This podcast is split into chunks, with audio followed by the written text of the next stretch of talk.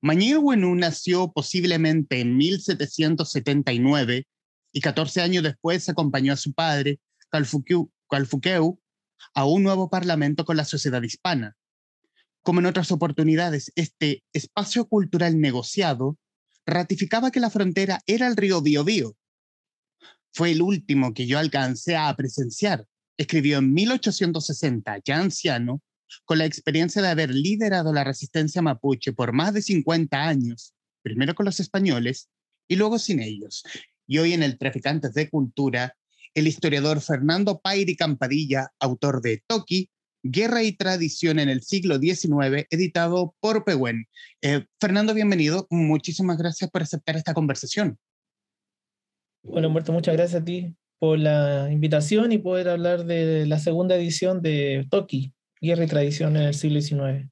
Es un libro atrayente, interesante, bueno, para quienes leemos historia sobre todo, y con, toque, y con toques que dan, que puede tener solamente eh, el talento que da el historiador, porque hay detalles minuciosos, sobre todo para el, para el volumen que tenemos y, e imaginamos que es un libro de, de largo aliento, sobre todo en su investigación. Y quiero irme a la idea. ¿Cómo nace, eh, cómo nace el trabajo para llegar al libro que tenemos en nuestras manos y en librerías? Fue un, bueno, es el resultado de mi tesis doctoral de, en historia de la Universidad de Santiago de Chile, eh, con la conducción de quien el prologuista del libro, el Premio Nacional de Historia, Julio Pinto Vallejos. Él fue mi director de tesis y además eh, entregó, cuando ya, se fue, ya esto terminó y, terminó como un libro, además hizo un bello prólogo muy interesante donde va desarrollando su análisis y la reflexión sobre el trabajo en torno al siglo XIX, en el cual el mundo mapuche existen estudios, pero creo que no se había explorado, y esa es la, la, la apuesta mía en este trabajo, de poder contar la historia de uno de los personajes históricos y políticos que debería, a mi juicio, ser enseñado en la escuela chilena, que es el Toki Mañil Wenú, uno de los eh, líderes que encabezó la resistencia mapuche a la ocupación de la Araucanía y que su hijo, eh, José Santos Quilapán, o Quilapán como más se conoce en el pueblo mapuche, continuará esa misma esa misma, esa misma senda en los años siguientes, eh, evitando de toda costa la, ese momento tan fatídico que fue para nuestro pueblo, que fue la ocupación de la Araucanía. ¿Cómo fue, cómo, fue tu acercamiento con la figura de Mañil Wenú? ¿Cómo, ¿Cuándo fue la primera vez que escuchaste hablar de él? Mira, interesante tu pregunta, porque eso me remonta un poco más a mi juventud. Eh, Mañil Wenú está en el libro de José Bengoa, en Historia Mapuche del siglo XIX y XX, tendencialmente en el libro de Arturo Leiva, otro historiador fronterizo muy importante en los estudios de, la historia del pueblo mapuche. Em, pero donde yo conocí la historia de Mañil Bueno fue cuando yo estaba investigando el libro que fue Malón, que fue mi primer trabajo y que también estaba publicado en Peguán Editores, donde los dirigentes y las dirigentes del movimiento mapuche en ese tiempo hablaban sobre Mañil Bueno, siempre estaba en la historia, en la historia oral, en la memoria, muchos resignificaban a, este personaje. Y me parecía, a mí siempre me pareció muy interesante como figura, que era tan desconocido y, tanto, y escuchaba que tantas personas hablaban de, de Mañil Bueno. Luego eso coincidió en esos mismos años que yo me incorporé a una organización mapuche que se llamó Agrupación Mapuche Quilapán, que era una organización urbana que tenía una relación política con el movimiento mapuche en el sur, y Quilapán es el hijo de Mañil Bueno. Entonces, a veces en alguna, algunas tareas que dan la organización de hacer historia, era bien, era bien de un trabajo eh, pequeño que, que, se hacía de formación, no, no autoformábamos en la historia mapuche, a veces me pedían que, que investigara un poco más de Mañil Bueno, y con los textos, los libros que habían en ese tiempo, fui un poco imaginando este personaje, pero siempre quise de alguna manera poder investigar más profundamente a este personaje histórico y me inscribí en el programa doctorado de la Universidad de Santiago y tomé la decisión de dejar el siglo XX-XXI, que era el trabajo de, de Malón y de la biografía de Matías Catrileo, y poder irme a, un ciclo que a mí me parece que es muy importante eh, y tratar de eh, contar la historia mapuche también eh, y de uno de sus principales dirigentes, que es muy importante la memoria del movimiento mapuche, incluso presente, donde se ha resignificado también su figura. Este libro intentaba un poco recuperar la memoria de este Toki y, y, de alguna manera contar también la primera etapa de la historia mapuche en el siglo XIX, en los tiempos previos a lo que es la ocupación de la Araucanía. Hay una diferencia eh, en la labor del investigador eh, de ir desde la historia más reciente del pueblo mapuche a, a escarbar a la historia pura y dura, o sea, ir, ir como hormiga, como trabajar como hormiga, de hecho, a buscar el dato más preciso, al dato preciso, al a lo más, al dato más detallado, valga la redundancia hay, bueno, yo tuve un profesor de guía que era, era un erudito, ¿no? Que, que él ah, exigía eso. Entonces me, me fue un trabajo de, bien exhaustivo en, la, en, en algunas fuentes.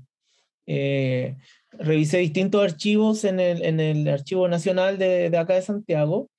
Eh, revisé algunos archivos que están en la Universidad de Chile, en el archivo, en el archivo de la universidad, en el archivo Bello. Eh, revisé diarios del siglo XIX eh, y también viajé a Argentina, donde Mañil Bueno también tuvo contactos con el otro líder de allá, que es Calfucurra, que es muy importante en la historia mapuche del siglo XIX. Los argentinos tienen harta producción sobre el tema de frontera y el tema indígena. Así que, ese, de hecho, la portada que tú ves es, eh, eh, es una espada que está en el Museo Coimbra-Lee de Francia. hay varios restos, eh, por decirlo, materiales del pueblo mapuche que están en poder de los museos, que fue parte del saqueo colonial que realizaron antropólogos, arqueólogos o, o visitadores que, que llegaron al, pueblo mapuche en plena ocupación de la Araucanía y esas tierras, o sea, esos objetos se los llevaron y eso están en los museos europeos. Eh, y la, el sello que tú ves, que es una moneda, eso, perdón, es un sello que parece una moneda, es, está en el Museo de la República de Argentina, el Museo Nacional, y es el sello con que Calfucurra eh, firmaba las cartas y que cuando yo revisé los archivos en Argentina, eh, estaban esas cartas firmadas con, por ese sello, lo cual te habla de una ilustración de parte en el sentido más, más del siglo XIX, el sentido de la ilustración propio de la Revolución Francesa, te habla de un pueblo mapuche que escribía, que estaba firmando cartas, que tenía unos secretarios y que por lo tanto hay un corpus abundante también de manuscritos y que además habían generado un sello que, si tú lo miras es, es, casi un escudo nacional. Yo lo miraba en ese punto, ¿no? Ves un sable muy propio del siglo XIX, eh, muy propio de la ilustración. Eh, ves unas flechas propia de la resistencia mapuche, lanzas, que son también propias de la resistencia mapuche, y las boleadoras que sirven para cazar eh, o bien también para la guerra. Eh, lo que tú ves ahí es, es, muy claro que no es un pueblo bárbaro que no entendía lo que estaba sucediendo, sino un pueblo que incluso parecía que iba camino, entre comillas, a la ilustración, en el sentido de que estaba generando una concepción de un pueblo con una especie de eh, nociones de nación, y que yo creo que mm, ese, ese proyecto tuvo un incipiente proceso de configuración en lo que Ingrid de Jong, una antropóloga argentina que también fue muy importante para este estudio, llama la Confederación Mapuche, que es esta articulación entre ambos lados de la cordillera, con la idea de, a lo mejor, ¿por qué no pensar y crear una república mapuche?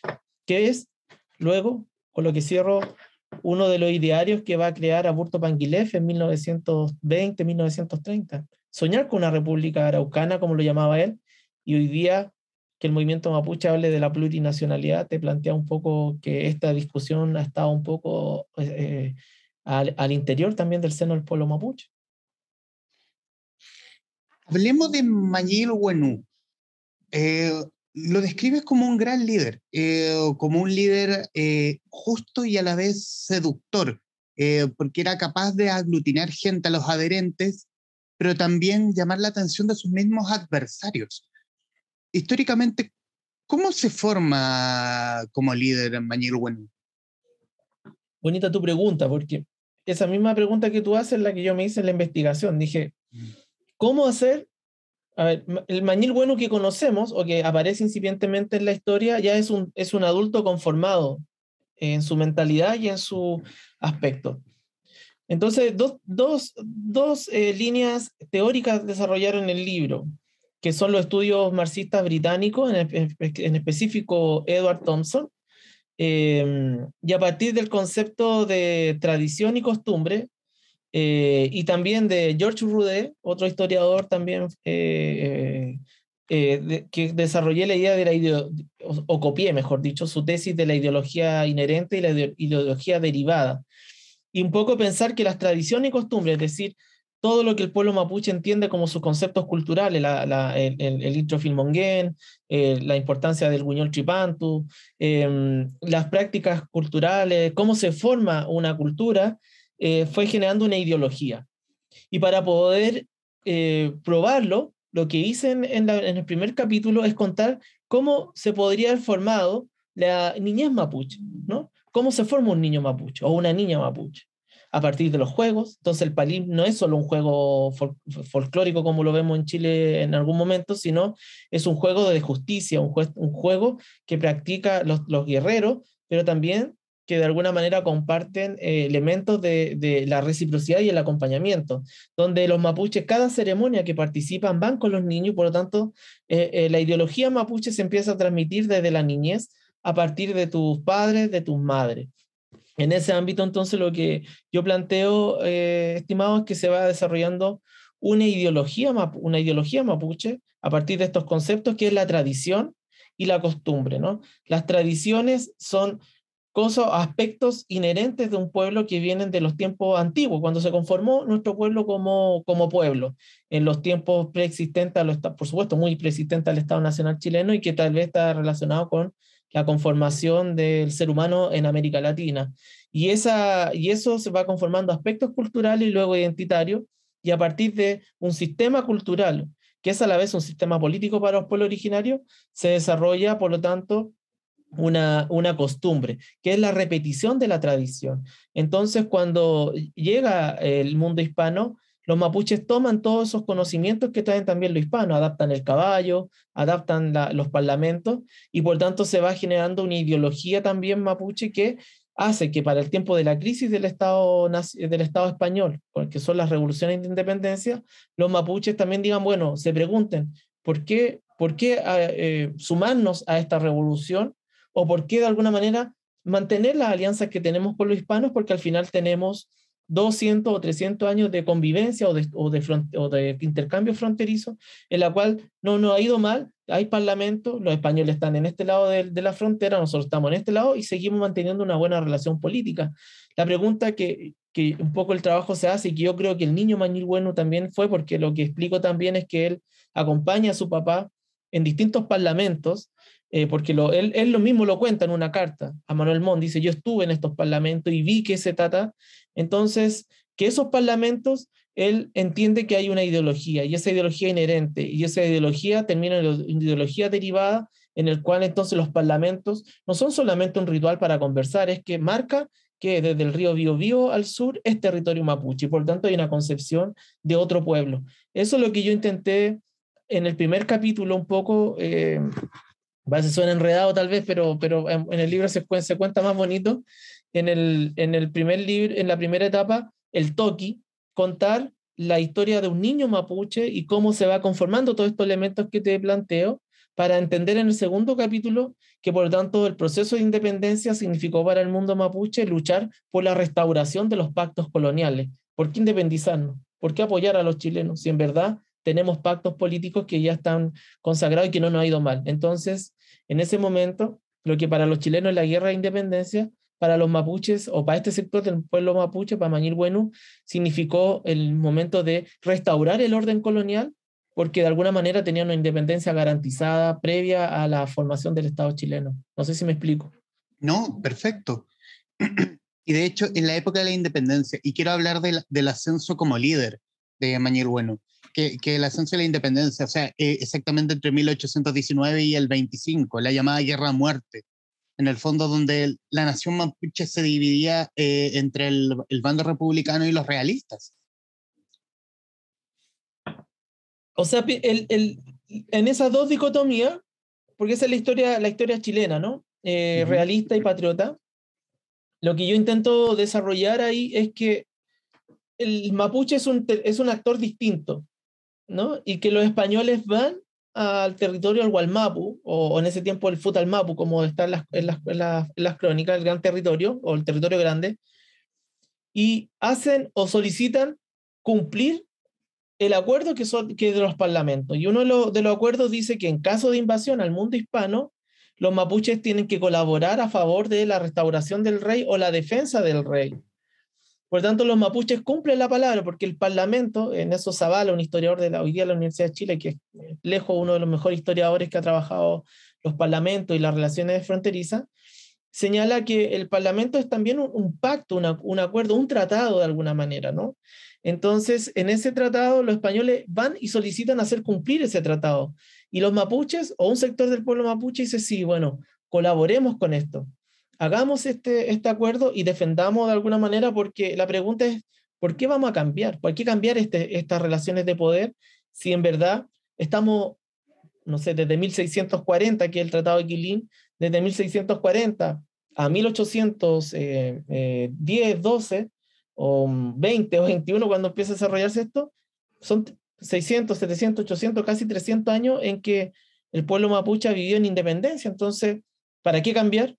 Si en verdad está todo, está, está de acuerdo se ha dado. Entonces, ahí yo lo que hago es modificar el concepto de la guerra a muerte, porque el, eh, Benjamín Vicuña Maquena, que es un historiador liberal que eh, es muy crítico al pueblo mapuche y escribe la historia desde el punto de vista del, del, del mundo liberal, porque él es un político, va a llamar la guerra a muerte y luego un discurso muy macabro de 1868 que lo llama la conquista de Arauco, donde llama un poco al exterminio del pueblo mapuche. Entonces, yo pongo entre comillas la guerra a muerte porque no es, la, no es, no es el, primer, el primer confrontación, el primer, el primer ascenso del movimiento mapuche, de, perdón, del pueblo mapuche, y es el inicio en que Mañil Bueno se inscribe en esta historia y comienza a tomar espacios de poder al alero de eh, Mariluán. Entonces, la medida que cae Mariluán, asciende Mañil y él de alguna manera va, va, a darle toda esa impronta que es decir, bueno, no vamos a pactar y vamos a resistir a, los chilenos finalmente. Y eso hace eh, de alguna manera que Mañil vaya ya en 1830 tomando espacios de poder y que lo convierte y que llega a, convertirse, a convertirse en Toki en la década del 40 y ya hacia el 50 cuando es su, su clímax como tal vez como líder político. ¿Y qué hace que Manuel Bueno destaque la historia, según, según tú que los has investigado, que, que lo destaque en la gran historia mapuche versus otros líderes militares mismos? Bueno, el, el, el, mundo indígena latinoamericano tiene algo en común que las relaciones de parentesco son súper importantes. Eh, en ese sentido importa mucho tu familia, ¿no? Si tu, tu, tu padre tiene, tiene, tiene tierra, tiene ganado, tiene, tiene platería, que también da cuenta de, del poder que tiene el mundo mapuche. El concepto de la platería no es solamente, no es monetario, no es como el concepto del capital, que es parte de la discusión del siglo XIX, ¿no? Ponerle precio. Yo creo que Marx lo, lo entendió muy bien en su, en su libro, El capital en la acumulación originaria. Pero acá esto tiene un concepto como visionario, ¿no? Pero también demuestra prestigio Em, por lo tanto, Mañil igual tuvo un, no sé, un, un, concepto neoliberal de hoy, tuvo un capital cultural, por decirlo de alguna manera, eh, distinto a otros mapuches porque venía de un hijo de, de un ídolo lonco y la esposa de Mañil Bueno, bueno, o una de su esposas, porque tiene, en el mundo mapuche existe la poligamia en ese tiempo mucho más establecida tal vez que, que en el siglo XX. Eh, las esposas de Mañil Bueno también son hijas de loncos muy importantes. Y ahí el, uno de los principales loncos, o niños lonco en verdad, no es necesariamente Mañil Bueno, es el papá de una de, sus esposas, que es eh, lo que yo llamo en la parte del libro el poder en el poder, ¿no? Eh, y que en alguna medida Mañil Bueno es un, un, un, un, joven mapuche dirigido por su suegro, que es el poder en el poder, y que él asciende políticamente porque tiene las capacidades para hacerlo. ¿Y cuáles son esas capacidades? Primero, ha sido formado en la tradición y la cultura mapuche.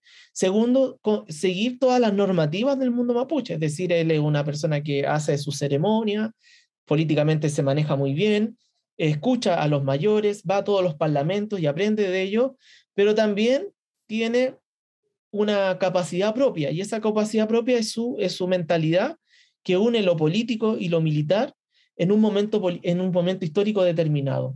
Y eso también se hace cruzando la cordillera. Él también viaja a Argentina, hace alianzas con, con Calfucura, el gran líder mapuche de la, de, la, de la zona argentina, y además es una persona que se hace a sí misma en aspectos de riqueza, por ejemplo, con el ganado. ¿no? Él, va en, hacia Argentina y, quita ganado a, los a, los huincas, ¿no? y eso le permite de alguna manera también un poder económico. Eh, es lo que un poco se llama el, el, maloneo en, en aspecto de paz. Entonces, él logra ascender políticamente por, por su procedencia familiar, por sus capacidades propias, pero también porque se demuestra diestro para la guerra, crece al alero de Mariluán, pero luego va, a sobrepasar a, su propio líder y termina convirtiéndose en, a partir de todas sus redes políticas y de, y de parentesco, se termina por convertir en uno de los principales líderes porque creo que logra entender mucho, muy bien que eh, los chilenos o la, la, independencia de Chile es algo que pone en, en, en crisis la independencia o los acuerdos que el pueblo mapuche había, había, eh, había generado. Y por eso él se opone permanentemente a que cualquier construcción del Estado chileno se haga en la línea del río Biobío al, al sur. Y el primer eslabón de eso va a ser en 1848, cuando se construye la, la, una de las primeras eh, construcciones de Estado en la zona de, del Biobío, y luego la construcción de Arauco la, provincia de Arauco, donde está el yacimiento de carbón. Ese es el momento que él dice, los chilenos están expandiéndose y por lo tanto hay que prepararnos para evitar la expansión de los chilenos a nuestro territorio, al Gualmapu. Vamos a, vamos a entrar en ese, en, ese tema, pero para quienes están siguiendo esta conversación a través de nuestro canal de YouTube, en Facebook y a través de Spotify y Amazon Music, eh, ¿qué puedo decir del invitado que hoy nos acompaña? Fernando Pairicán es magíster en Historia de América y doctor en Historia por la Universidad de Santiago de Chile. Se ha enfocado en la historia del movimiento mapuche contemporáneo, en particular en sus organizaciones autonomistas sobre las que ha escrito distintos artículos referidos al tema, entre ellos la Coordinadora Arauco Mayeco y los nuevos movimientos de resistencia mapuche 1997-2009, Sembrando Ideología, el Auquiño Walmapo Gulam de la en la transición de Elwin 1990-1994, rebelión en Gualmapu, antecedentes de un levantamiento indígena en el Chile actual, Lumaco, la cristalización del movimiento autodeterminista mapuche. También ha escrito libros como Malón, la rebelión del movimiento mapuche de 2014 y la biografía de Matías Catrileo. Imparte docencia en la Universidad de Santiago, la Universidad Diego Portales y en la Universidad Alberto Hurtado. Es, columnista del Le Monde Diplomatique. Desde 2014 dirige la colección Pensamiento Mapuche de Pehuen Editores. Cursa un postdoctorado en el Centro de Estudios Interculturales Indígenas de la Pontificia Universidad Católica de Chile. Toque su primera incursión en la historia mapuche del siglo XIX. Su origen es Osorno y es tercera generación mapurbe en Santiago. Antes de entrar, obviamente, a, a lo que es la, la, comillas, pacificación de la Araucanía, eh, la intromisión del Estado en la nación mapuche, irnos al desarrollo editorial. Desde 2014 eh, diriges la colección Pensamiento Mapuche de Pehuen, donde han salido una, una cantidad de libros que enriquecen el panorama literario respecto de una historia que no conocemos o que nos negamos a conocer. ¿Cómo ha sido ese trabajo como coordinador o curador de esta colección. Fascinante. Yo soy, yo soy el segundo director de esa colección. Primero fue José Ancán, eh, también un importante académico intelectual mapuche que escribió uh, varios textos, artículos, y hoy día está en el, en, eh, en el gobierno trabajando en el Ministerio de las Culturas. Eh, y, y, y, cuando él tomó ese puesto de, de trabajo, ¿no? yo tomé la, la, la colección. Em, para mí ha sido, ha sido varias cosas importantes. Primero, eh, me siento muy parte de la editorial de Pehuen. Eh, creo que em, lo que ha hecho Sebastián Barro y su papá ha, sido muy, ha sido muy importante para la editorial en, Chile. Primero, darle espacio al mundo indígena. En la década de los 80 em, no era políticamente correcto ni, ni, ni, atractivo darle espacio al mundo indígena en una editorial.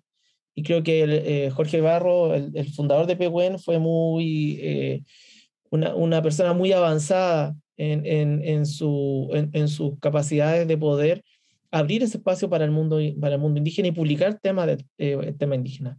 Yo no lo conocí en persona, solo he escuchado por los relatos de su familia, de sus nietos, de sus nietas, eh, y también por otro investigador y escritores que lo conocieron, y, me, y me, me, gustaría a lo mejor haberlo conocido en persona, pues, porque es una persona que ha sido muy sabia en, la, en, en esto que es el aspecto del libro.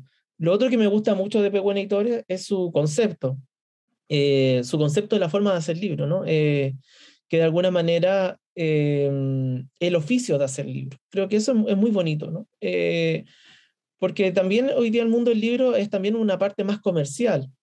y creo que el oficio de hacer libro es también que un libro esté bordado, que un libro tenga una buena tinta, que tenga una buena impresión, que sea atractivo, que esté en una biblioteca como la que yo te veo y se vea bonito. Creo que eso es un aspecto fundamental y que también tenga un precio que sea asequible para una población en el cual si eh, eh, los libros también tienden a ser un poco caros, creo yo, eh, y lo entiendo porque en alguna medida también hay costos asociados que lo hacen que se incrementen. Y dentro de ese proyecto de, del mundo Pehuen, en algún momento su director, Sebastián Barro, me plantea la idea de profundizar esta idea de la colección de pensamiento mapuche. Y me invitó a crear, me dijo, básicamente me dijo, inventa, ¿qué se te ocurre? ¿Qué hacemos? Y empezamos a traer eh, escritores, escritoras, y tenemos hoy día un número importante de, publicaciones, una colección que tiene su sello, creo yo, con sus portadas, con sus letras, con sus colores, eh, y que es, nosotros ocupamos el concepto contemporáneo, que tal vez en el día de mañana habrá que, que, que, debatirlo, porque lo contemporáneo es bien con occidental, occidental. Pero era un poco para marcar una diferencia con las escrituras previas, no sé si me, darme a entender, ¿no? Era hacer algo, una distinción. Eh, y nos parecía que era un momento que había que hacerlo. Y hemos publicado distintos temas. Eh, por ejemplo, hemos publicado un libro sobre la diversidad de género, Epupillán, de, de Calibán Catrileo, cuando estos temas necesariamente no estaban desde la perspectiva del mundo indígena hemos publicado a distintos literatos y, poetas. Eh, Jaime Guanún, el último libro, Ceremonia, un libro que está precioso. Eh, publicado a Roxana Miranda Rupailaf, también una poetisa espectacular, sobre todo cuando recita, uno queda maravillado con su, con su forma de fonética y de expresar lo que es ese libro, además que es Chumpal, una historia de un personaje eh, metafórico del mundo mapuche, pero además que ella le da una impronta de género y bueno, aquí les voy a contar el libro, mejor, mejor lo leen y lo compran. Mm. Eh, David Aninir con Mapurbe. Eh, y también ensayos de historia, hemos publicado el último de Claudio Alvarado Lincopi sobre Mapurbekistán, eh, Malón, que fue un libro, el primer libro que yo publiqué cuando estaba José Ancán en la, en la, en la dirección, luego la biografía de Matías Catrileo, Jorge Pinto, y otro libro sobre ensayos constitucionales a cargo de, de, don Domingo Namuncura. Hay otro, eh, eh, otros eh, libros que ya se vienen también, algunos autores que vienen en camino, como Libertamán, que, José Quidel y algunas autoras mapuche que pronto esperemos que den a luz en este texto. Entonces, eso ha sido la colección de pensamiento mapuche y ha sido un trabajo importante en algo, y con lo que cierro, de que fue lo planteado por los hermanos del Escucha Winca en el año 2006, en este libro que es emblemático para nosotros, que es, eh, eh, bueno, lo dije, Escucha Winca, eh, interpretaciones de historia nacional mapuche, donde ellos dicen, hay que crear una epistemología mapuche. Entonces yo pensaba, si tenemos que crear esa epistemología mapuche como desafío, como parte de un pueblo que está en camino a su liberación nacional en torno a la autodeterminación, entonces tenemos que ir dejando insumos para poder generar esa epistemología. Y esta colección también tiene esa impronta política, ¿no? Estos son todos los autores y autores que escriben en la colección, son a la vez insumos para que el día de mañana las generaciones que nos, nos releven tengan esa epistemología y esos ingredientes epistemológicos para poder avanzar hasta la reforjación del pensamiento propio mapuche. Nosotros, este es un camino para eso. Y, de ahí es que este, esta colección también es un, es un aporte o intenta ser un aporte para el movimiento político mapuche, pero sobre todo pensado en las nuevas generaciones que vienen a posterior, ¿no? que, están, que, van a, que están naciendo, que van a nacer y que son las que van a tener que eh, avanzar en este, en este proyecto mapuche que es el proceso de autonomía. A tu, a tu juicio como historiador, Fernando, eh, ¿qué es lo que hace?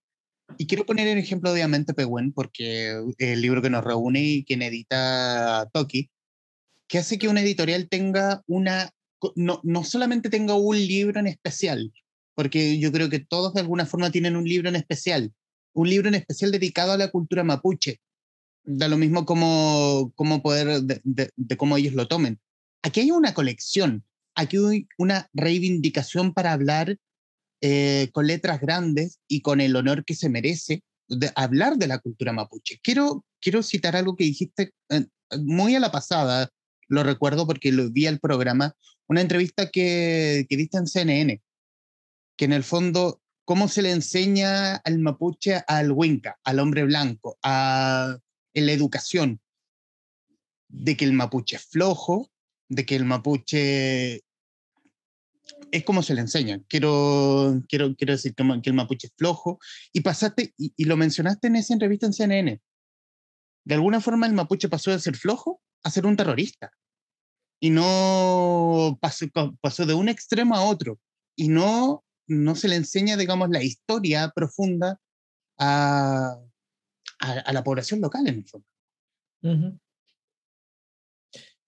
Bueno, el, solo estereotipos creo yo que se han forjado ¿no? a partir de una relación de Estado monocultural, ¿no? donde el indígena es visto en esa, en esa misma perspectiva. Por eso que em, em, creo que es, es, muy importante la literatura mapuche, quienes, han venido a modificar eh, eh, esa, esa noción. Es clave el Icura Chihuahilaf, entre otros, no solo porque es el Premio Nacional de Literatura, sino porque también es el reconocimiento a las letras del pueblo mapuche y el aporte que hemos hecho eh, distintas generaciones para poder explicar nuestra historia y también reconformarnos o reconstituirnos como pueblo, pero consagrar en el caso de Licura, la orilatura como una, una, una, una historia poética, ¿no? como un sello poético que nuestro pueblo ha aportado a la sociedad en su conjunto. Porque la medida en que el mundo mapuche avanza en, su, en, sus, en sus derechos, en su escritura, también aprende la sociedad chilena en una, en una relación eh, eh, en conjunto. Eso creo yo, ¿no? Y creo que eh, no sé, tengo aquí el libro de la vía política mapuche. Me gusta mucho esta, esta noción con la que abre el libro, ¿no? De Rosa Catileo, cuando ella dice, este es un cambio de paradigma que queremos que quede manifiesto en la nueva constitución y en la convención, ¿no? Que aquí ya vemos diversos pueblos, naciones preexistentes al Estado, y nosotros somos los soberanos los que vamos a refundar o dar una nueva institucionalidad al Estado. Creo que esa frase de la Lamien Rosa Catileo eh, puede sintetizar un poco también lo que es, o que intenta la colección de pensamiento mapuche ser, que es de alguna manera plantear que hay una diversidad de pueblos eh, y que también es un cambio de paradigma. Yo creo que también es este, intenta contribuir a ese cambio de paradigma a partir de algo que es lo más universal que pueda haber, que es la, literatura, un libro, ¿no? Porque eso somos, en alguna manera en este momento, ¿no? Somos eh, una apuesta eh, intelectual, política, académica, pero también eh, universal, ¿no? De decir, mira, estos son, déjanos existir, no, no compartas con nosotros nuestros paradigmas, pero, pero exigimos el derecho a existir. Hay un miedo de la, de la élite política, en el fondo, la, la posibilidad, sienten remecidos sus cimientos respecto de una reivindicación real hacia el pueblo mapuche o hacia los pueblos que habitan Chile? Yo creo que hay mucho prejuicio de parte de algunos sectores de la élite. Creo que también hay, hay, hay racismo abierto en, en, algunos casos que yo vi en la convención, eh, sobre todo de Teresa Marino y, otros convencionales de derecha, y el silencio muchas veces de, de otros también frente a eso. em, no sé si la palabra sea miedo, em, puede ser peor que eso, puede ser racismo directamente, les molesta, les molesta profundamente que, que Elisa Loncón haya sido presidenta de la convención, les molesta que la Machi Francisca Rinconao hable en Mapuzungún, todo eso les molestaba porque es, un, es, es ver ese espejo roto, como dijo también Adolfo Millabur en, en, una de su, en su elocución en la convención, ¿no? Y cuando tú ves ese espejo, tomas ese espejo, ves que ves tu morenidad, como diría Licurache Wildlife, y tal vez ves que no viene desde los barcos, como le gusta decir al presidente o al expresidente de Argentina, ¿no? Y que tal vez somos morenidad, somos champurria, como es otro libro de la colección de pensamiento mapuche, escrito por el poeta Javier Milanca. Eh, somos mapurbe, como también es Tavía Niñir, otro autor. Somos chumpales, nos podemos cambiar, como dice Roxana Miranda. Eh, eso también puede ser el pueblo mapuche. Quiero volver, quiero volver al libro y quiero volver al, al Mañur eh, líder, eh, al, al, líder capaz de ver la, la expansión de Chile, capaz de ver cómo el Estado chileno ha eh, supo expandir, supo o vio la forma de expandirse hacia el sur. Y hablar más bien de la, de la ocupación del Gualmapu, eh, hablar de los intereses, ¿Dónde están radicados los intereses? ¿Están radicados en Santiago o están radicados en, el lugar más cercano, que es cruzando el Biobío, que es Concepción? Creo que son simultáneos. Eh, bueno, yo creo que una de las cosas que el libro eh, da cuenta es que hay la, la élite que se funda eh, de alguna manera en, en la, en la zona de la frontera, eh, en Concepción, pero también en, entre las provincias, en el lugar que está entre Talca al río Biobío, ¿no? Em, son los que van a instigar, ocupar el Gualmapu. Porque ellos ven en el Gualmapu, porque es un territorio muy bonito, porque es un territorio con una naturaleza floreciente, con volcanes, con múltiples ríos, eh, con muchos, eh, eh, muchos bosques que no han sido talados y por tanto son bosques milenarios, ven también una riqueza que ellos lo, lo, lo, asocian a la producción del capital, porque es muy importante la revolución de 1848, ¿no? cuando surge el capitalismo, la revolución industrial, que es un cambio también de sociedad a nivel global y en el que eh, los árboles empiezan a ser vistos como combustible, en que la tierra la ven como un lugar para generar eh, una agricultura extensiva a través del trigo, donde los yacimientos de carbón que están en el Golfo de Arauco son fundamentales para hacer funcionar los ferrocarriles. Por lo tanto, el territorio Gualmapu es un territorio muy rico en, en, en diversidad, biodiversidad y también en lo que ellos van a denominar recursos o, en este concepto del capital en, materias primas. Eh, para el mundo mapuche eh, no necesariamente tenía esa, esa noción, ¿no? esa, esa noción de, acumulación y por lo tanto eh, comienza todo un proceso de instalar o instigar a la, a la ocupación. Y para instalar esa ocupación, tú tienes que deconstruir al que vive ahí tienes que animalizarlo, tienes que barbarizarlo. Y por lo tanto comienza toda una campaña mediática a partir de la prensa en ese tiempo y también de agricultores, viajeros que empiezan a entregar visiones eh, del pueblo mapuche como personas bárbaras, ¿no? Y ahí incluso hay hasta pinturas como la del joven Daniel, el naufragio del barco, de que un pintor va a mostrar a los mapuches raptando a, la familia, ¿no? Entonces comienza toda una campaña de propaganda para animalizar y barbarizar al mundo indígena y de esa forma justificar un acto de, de ocupación, que es finalmente la, la, la, pacificación, entre comillas, de la Araucanía, que es una ocupación militar y para eso tú tienes que fundamentar esa ocupación, tienes que generar un relato y eso comienza a desarrollarse a partir de 1848, ya con fuerza a partir de 1951, 1851, ¿no? Y eso el pueblo mapuche lo resiste en lo que yo llamo la mapuchería, que es un poder. El cual, ¿Por qué no logran vencer los chilenos tan rápidos? Porque el, poder, el mapuche, el Walmapu es un poder, eh, un poder económico, un poder social, pero también un poder militar que hace, que decide tomar la decisión de enfrentar a este ejército con todas sus herramientas que tienen, que no es la modernidad, sino es la tradición, las armas tradicionales, espadas, flechas y estrategias militares, pero deciden enfrentarlo. Y creo que ahí Mañil Buenu es un, es un actor fundamental porque es él el que toma la decisión también de decir que no hay que pactar, sino que hay que enfrentarse a, este adversario que es el Estado chileno. O sea, desde el, desde el centro se, se, vendía como que el futuro del país está en la invasión al sur, en la invasión al Gualmapu. Sí, hay una campaña media, se observa mucho en la prensa, eh, que, que, habla mucho de esto. También hay, hay, exploradores que van entrando al territorio mapuche, ¿no? Eh, personas que eh, van, observan, van, van observando cuántos los ríos, cuáles son sus caudales, los exploradores, ¿no? eso también los exploradores son muy importantes en, en, en, en, luego hacer estudios para decir, mira, esto es, el, ese territorio es muy apto para el progreso. Porque también esto tiene tensiones con la lid chilena. Chile se enfrenta en 1818, ¿no? Se genera la independencia, pero la independencia se, se, se, logra instaurar ya con la constitución de 1833, pero luego Chile entra inmediatamente la élite en una crisis política, que es la del 51 y luego la del 59. Entonces, eh, en vez de enfrentarse entre chilenos, en algún momento alguien sabio de los chilenos dijo, ¿saben qué?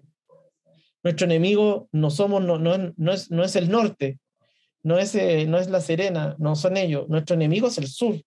Y por tanto, en algún momento se unen los chilenos eh, y, y, los mapuches les permiten esa, unific esa unificación, que yo creo a veces, lo escucho en el, en el proceso actual, qué es lo que hace el llamado a la derecha, ¿no? Es decir, bueno, ¿qué es lo que nos une como chilenos? Eh, no ser una constitución indigenista. Entonces, lo indígena es el punto donde no hay que llegar. El indígena, lo indígena es, el, es lo que hay que separarnos. Y para separar esa chilenidad de lo indígena, entonces tú tienes que evitar el reconocimiento de esa morenidad, ¿no? Eh, no ser mestizo, no ser moreno, no ser indígena. Y ahí entonces la élite sigue ocupando esa estrategia de decir, mira, nuestro enemigo es el sur, esos son los bárbaros, lo que hoy día ellos llaman los terroristas y a los que les ponen estado de excepción. Creo que ahí hay uno, unos paragones históricos de que la identidad chilena se conformó a partir de eh, lo anti-mapuche y ocupar ese territorio, y esa experiencia luego los va a permitir a ellos estar muy mejor preparados para cuando tengan que enfrentar su primera guerra internacional, que es la guerra del Pacífico, la cual salen triunfantes, porque ya ensayaron, esa guerra un poco o practicaron en la ocupación de la Araucanía. Quiero, quiero citar algo que escribiste para la tercera en marzo de 2021, que, que de la columna Neopacificación de la Araucanía. Cito, esta es la herida que no cicatriza y es el origen de la, del actual conflicto. Podrán decir que han pasado más de 100 años, pero en la disciplina de la historia, a ojos de un ciudadano del tiempo presente parece mucho, no lo es tal sin hacernos cargo de esta historia, es muy difícil hablar de paz y justicia. Para lograrlo primero, se debe reconocer la situación de ocupación que vivió el pueblo mapuche y el colonialismo en el caso del segundo. Al hacerlo, se podrá avanzar en políticas de reparación, algunas ya sugeridas en la Comisión de Verdad Histórica y Nuevo Trato. ¿Ese crees, a juicio tuyo, ese crees que ha sido el gran problema? O sea, lo, los recientes gobiernos, sea tanto desde la centro izquierda de la centro derecha, han mirado como un problema eh, quizás nuevo el conflicto mapuche, viendo que, y no, y no viéndolo con la carga histórica que significa hablar del conflicto mismo? En parte sí. Eh, hay cosas que los gobiernos han continuado. Yo creo que ellos hasta el gobierno de Gabriel Boric hay una diferencia un poco con el diagnóstico que hace el gobierno de Gabriel Boric, pero los gobiernos anteriores yo creo que el diagnóstico que hacen es que este es un tema solamente de pobreza, de falta de reconocimientos culturales y por lo tanto de generar eh, una noción de, chilenidad eh, multicultural, ¿no? Entonces lo indígena es parte de una postal, más que, más que de derechos. Y por tanto, los gobiernos de Elwin desarrollaron la ley indígena en 93 con la idea de fomentar o proteger lo indígena en una perspectiva indigenista, pero que esa misma normativa de protección se, ellos la destruyen con la construcción de la represa hidroeléctrica Ralco, donde pasan a llevar esos mismos derechos indígenas. Y luego vienen políticas como las de Frey, de avanzar en temas de pobreza, eh, Lagos con la verdad histórica Nuevo Trato, Sebastián Piñera con el plan Araucanía, y luego Bachelet con el pacto de multiculturalidad, y luego Piñera nuevamente con una noción economicista sobre lo indígena, pero también integrando la división del mundo indígena entre el indígena permitido y el indígena insurrecto, ¿no? El permitido, el que estaría de acuerdo con estas políticas sin criticar, y el insurrecto, que es el movimiento autonomista, que tiene que vivir la persecución y la cárcel política como acciones del Estado, ¿no? Creo que ese, ese aspecto es muy importante para entender un poco la, la crisis también que hoy día eh, eh, le toca al gobierno de Gabriel Boric, donde vemos un movimiento más radicalizado porque no cree en esa institucionalidad, pero creo que el gobierno de Boric sí plantea un diagnóstico algo un poco más distinto. Puede ser porque es más joven y hay una generación más joven en, en el poder, donde dicen, mira, este es un problema que es de tierra, pero eso también es un tema de reconocimiento, pero también un tema de, de que hacer político.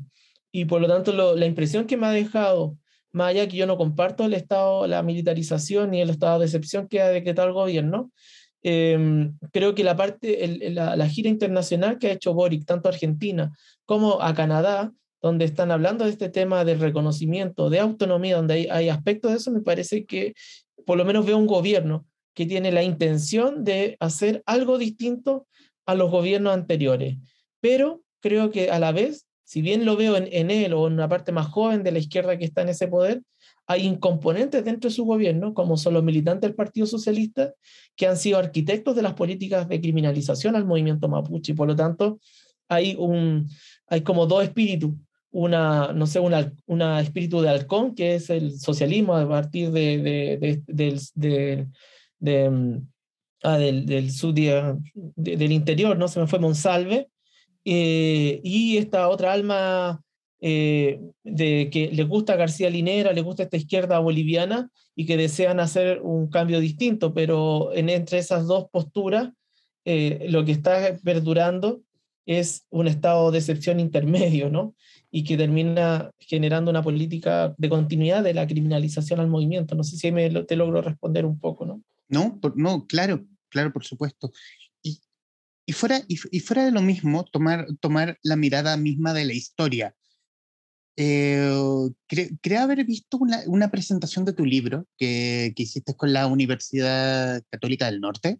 Y uno de los intervinientes hablaba de mirar la historia desde el norte, que hemos mirado mucho la historia desde el norte versus esa mirada fresca que tú tienes, y aquí e, este, este ya un título más personal, eh, esa mirada más fresca del sur. ¿Hace falta mirar la historia del sur desde el mismo sur? ¿O, o, o, o chasco, no, chasconear quizás sea un término poco docto en este, en este punto para hablar de la historia, pero quizás me voy a quedar con eso. Hemos mirado mucho el norte desde, desde el norte de la historia y nos falta mirar desde el sur mismo, hablar de, de persona a persona, de un igual a igual con el sur.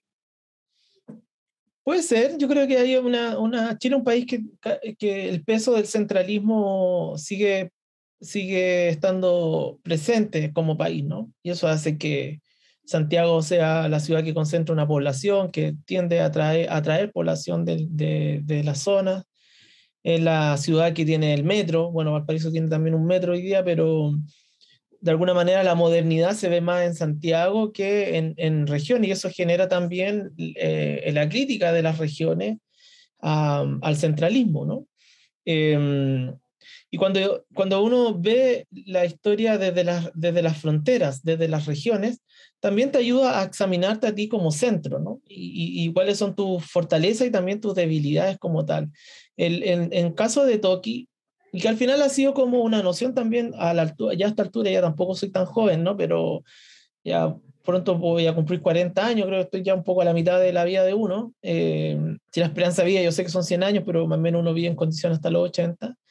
Creo que eh, sin darme cuenta, creo que al final lo que, este, eh, si yo vivo en Santiago y, y, y, nací en Santiago y soy de origen mapuche en Santiago por condiciones históricas que están más relacionadas con la pérdida territorial en el Gualmapu, mis trabajos creo que igual han tratado de, de analizar desde un santiaguino que analiza desde el sur eh, la construcción del Estado eh, chileno, ¿no? Entonces, logro en algunos momentos, a través de la metodología de los estudios subalternos, de provincializar también Santiago, verlo de otra forma, y eso me permite tal vez, como santiaguino, también mirar las fronteras y los problemas que tiene el sur y las relaciones de poder que hay entre colonos y el mundo mapuche. No sé si la palabra sea objetiva, pero tal vez al no vivir también en la región, me permite no, eh, no envolverme de, de, de, la, de, de, las divisiones que se están dando en, en la Araucanía o en el Biobío a, a raíz de justamente de,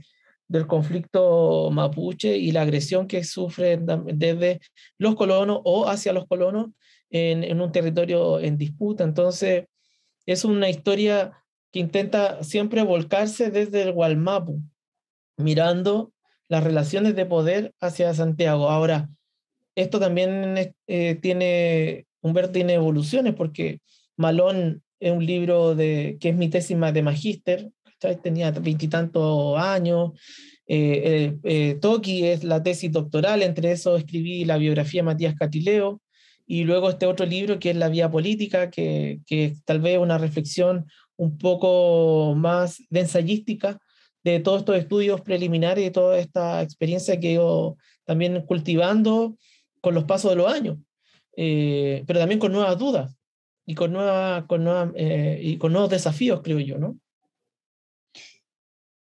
Fernando, y, el, y en los minutos que nos quedan, ya como recapitulando y, cerrar, y cerrar esta conversación, ¿qué debería quedarnos para quienes leemos, hemos leído el libro eh, y para quienes van a leerlo a futuro después de ver esta conversación a la cual los invito, em, ¿qué deberíamos quedarnos con Mañelo Bueno? ¿Cómo debíamos mirar a este gran líder mapuche?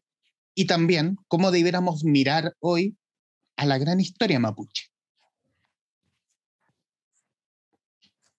Yo creo que Mañel hay que mirarlo como uno de los personajes históricos del siglo XIX que desde el mundo indígena comprende la construcción del Estado chileno y comprende lo que está pasando, el cambio que se está dando a nivel mundial a raíz de la revolución capitalista y de la revolución de las naciones.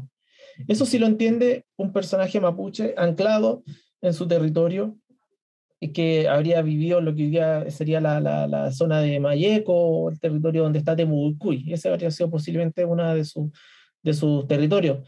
Y para comprender incluso la radicalidad de esa, de esa comunidad, esta historia también es importante porque ese es el personaje que a ellos también lo engloba. Ahí está la historia de él, transmitida de manera oral. Ahora, ¿quién nos enseña? Yo creo que algunos principios culturales. Eh, eh, una persona que es Reche, que, es la, que a mí me parece que es una, es un, una persona mapuche que logra su plenitud en lo, en lo espiritual, en lo humano, en lo político y en este caso, como Toki, en lo militar. Creo que estamos hablando de un personaje que también ocupa estrategias militares para debilitar a un ejército que se está modernizando, primero el hispano y luego al chileno, ¿no? Y que genera, y que genera grandes conflictos al ejército chileno, ¿no? No estoy seguro si la palabra sea que el pueblo mapuche fue derrotado con la ocupación de la Araucanía, Tal vez fue debilitado, pero no, no, estoy seguro si el pueblo mapuche se rindió, por ejemplo. Y creo que eso se nota mucho con el hijo de Mañil Bueno, José Santos Quilapán o Quilapán, eh, que va, eh, va a extremar la resistencia mapuche y va a generar nuevas estrategias, incluso militares. Eh, pero creo que hay otro tema que me parece importante, que es lo que nos enseña Mañil Bueno, o por lo menos yo lo vi también de esa, creo, lo, lo, o yo lo quiero tener así también como un historiador posicionado también, que es el canto tradicional que está en, la, en la casi las últimas páginas, en el, en el epílogo, ¿no? que se llama Adyayin, eh, que dicen que mientras hayan coligües tendremos lanzas. ¿no? Entonces, ante la derrota del pueblo mapuche eh, temporal en, en, en el, con la ocupación de la Araucanía, el llamado que hacen los sobrevivientes es que dicen, bueno, en los cantos de Mapuzungún dicen, bueno, mientras hayan coligües, mientras eh, tendremos lanza y por tanto tendremos resistencia. Y creo que esa es la impronta que Mañil Bueno pienso que intentó forjar en ese momento tan crucial para la historia del pueblo mapuche, donde tú, eh, habían dos alternativas. o eras destruido como pueblo, como sucedió con otros pueblos indígenas en ese mismo contexto histórico, o bien sobrevivías como pueblo. Y para sobrevivir tomas una de las decisiones determinantes como pueblo, que es enfrentarte a un ejército muy moderno o más moderno que, el tuyo, sabiendo que vas a ser derrotado, pero sabiendo que si resistes y te enfrentas, las futuras generaciones van a tener eso en su conciencia histórica. Y creo que la historia de Mañil Bueno ha sido transmitida, por eso fue transmitida de manera oral, y creo que esa impronta que nos llegó a nosotros como generaciones más jóvenes mapuches, nos llevó, nos llevó a una generación, no solo eh, eh, suma a muchos y muchas historiadores, antropólogos, antropólogas que han estado hoy día investigando en la historia antigua para poder de alguna manera dar cuenta de cómo fue la resistencia del pueblo mapuche que hoy día nos permite hoy día estar hablando de esto y escribiendo. Si no hubiera sido por ellos y por ellas, nosotros no estaríamos aquí. Y por lo tanto, esa deuda también como de nuestra generación a decir, bueno, gracias a nuestros antepasados y antepasadas que pelearon, han vivido la mejor, la, la, época más dura de nuestra historia, tal vez la más triste, que va a ser luego la reducción y la pobreza, y a pesar de ello, nos educaron y se esforzaron por mantenernos. Y aquí estamos hoy día como muy orgullosos, escribiendo la historia de nuestro pueblo y, buscando los archivos para seguir escribiendo y seguir desmenuzando esta historia. Y, y eso hace, creo yo, que que en el, en el último libro, ¿no? estimado, en, en, la vía política, yo tomo la decisión de cerrar también con, con las palabras de Rosa Catrileo, cuando ella dice ¿no? que al final, eh, eh, me gusta mucho esa frase cuando ella dice, finalmente puedo decirle a los hijos del pueblo mapuche que jamás se rendirán porque nunca nadie nos doblegó, nuestra cultura seguirá existiendo y nuestros hombres seguirán naciendo, ¿no? Porque yo creo que en el siglo XIX esta gente, estos antepasados y antepasadas lucharon y dieron la vida por nuestro pueblo y hoy día estamos escribiendo nuestros derechos ahí porque finalmente, como dijo Rosa Catileo, nuestra cultura seguirá existiendo y, nuestro y nuestros nombres seguirán naciendo. Esa es la historia de un pueblo. Y yo creo, y, y qué mejor cierre y qué mejor epílogo de esta conversación de lo último mencionado por ti, Fernando. Primero, en esta casi hora de conversación que llevamos, eh, darte las gracias por, esta, por este diálogo, por esta introducción de historia mapuche. Eh, y obviamente recomendarles a quienes nos estarán viendo o escuchando eh, un gran libro, un gran libro de cultura. Un, yo creo que hay poco, hay pocos historiadores, creo yo, que tienen el talento de escribir, escribir en fácil sobre todo, para quienes no somos tan, nos gusta la historia, pero no somos tan consumidores de historia dura. El talento del escritor y sobre todo del relator, del contador de historias. Y aquí quiero rescatar mucho a Toki, eh, un tremendo libro apasionante, em, y, obviamente, para quienes nos están viendo y escuchando, libro que lo pueden encontrar en su librería favorita o en tienda.peguen.cl.